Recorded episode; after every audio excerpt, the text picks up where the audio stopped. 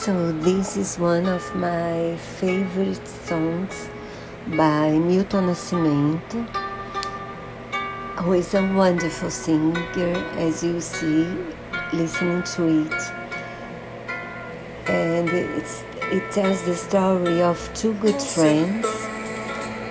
Uh, one was the son of the owner of the farm, the other is the son of a worker in the farm.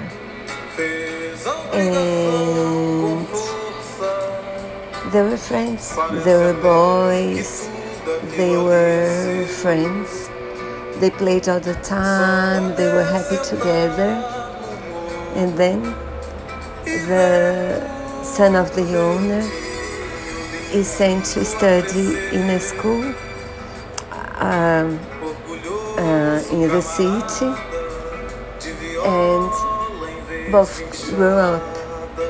And then one day, the son of the owner returns as the owner of the farm, and the other is a worker at the farm.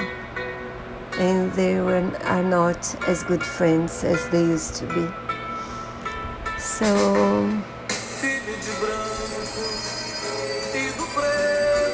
I hope you listen to the song and you love it as much as I do.